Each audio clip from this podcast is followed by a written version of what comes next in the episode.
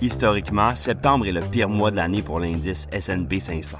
Et jusqu'à présent, ce mois est conforme à l'histoire. Les marchés boursiers ont été particulièrement volatiles. Beaucoup d'investisseurs se demandent donc pourquoi et surtout s'il faut s'attendre à ce que ça continue. il y a un dicton en bourse.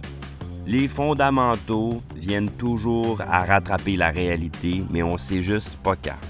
Qu'est-ce qu'on veut dire par là? C'est qu'un jour ou l'autre, que ce soit sur une courte ou longue période, la juste valeur des marchés boursiers va être reconnue et reflétée dans le prix des actions.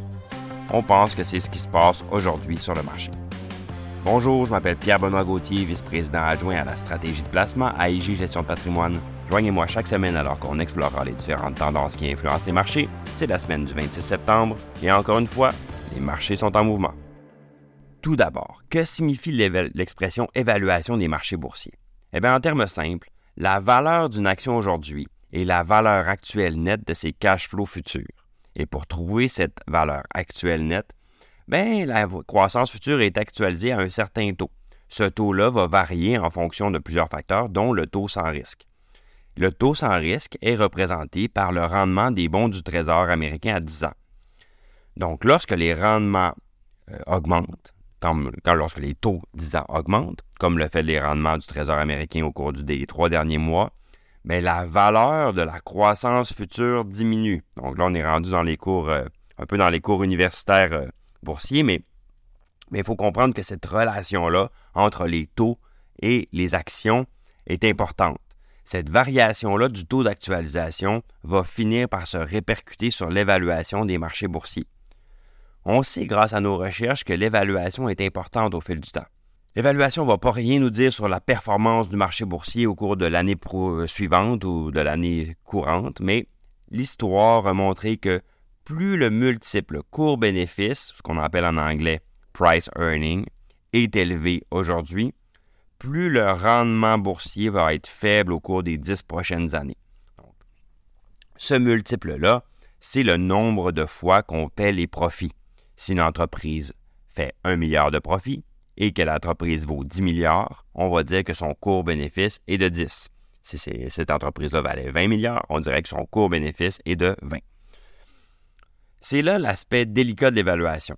Sa réalisation, le moment où elle va devenir importante, est imprévisible. En d'autres termes, on peut assister à un ajustement de l'évaluation au cours de la première, de la cinquième ou de la septième année, ou même un ajustement partiel qui se fait sur plusieurs années avec un retour éventuel à la juste valeur. Ce, retour à la juste valeur est rarement atteint, puis même quand il est atteint, il ne reste pas longtemps là. L'évaluation du marché des actions, c'est comme un pendule qui essaie toujours entre la juste valeur et qui, pardon, entre être supérieur à la juste valeur ou inférieur à la juste valeur, mais rarement au milieu. On pense que actuellement, le, pendule est en train de retourner, c'est-à-dire que les investisseurs en actions réagissent à la hausse des rendements qui fait baisser la valorisation des marchés boursiers.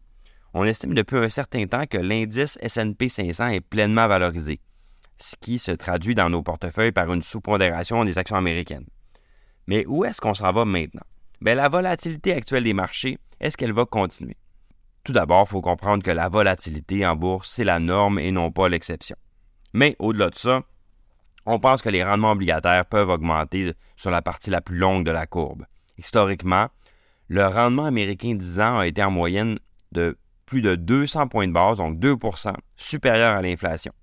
Si nos prévisions de maintien de l'inflation américaine se, situent toujours autour de 2 de, pardon, de 3% pour les six prochains mois, ça veut dire que 5% pour les taux 10 ans est un objectif facile à atteindre.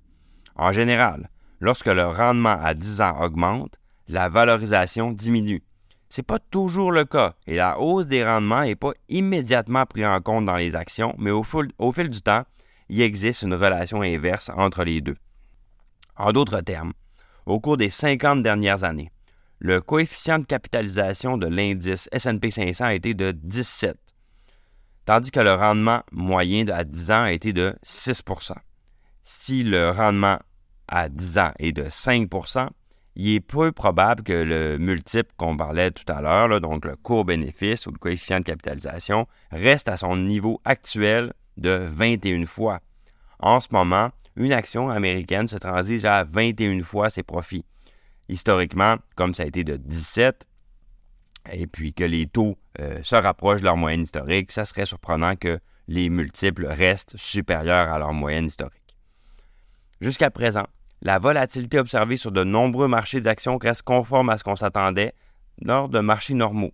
Cependant, on pense que les taux d'intérêt plus bas, qui ont été si bas pour si longtemps, et maintenant qu'on a un renversement plus vers le plus long, euh, plus haut pour plus long, ça va peser sur les valorisations. En particulier dans les zones les plus chères du marché. Parce que ce n'est pas tout le marché qui est affecté par ces, évaluations trop élevées, trop élevées. C'est certainement seulement certaines branches du marché.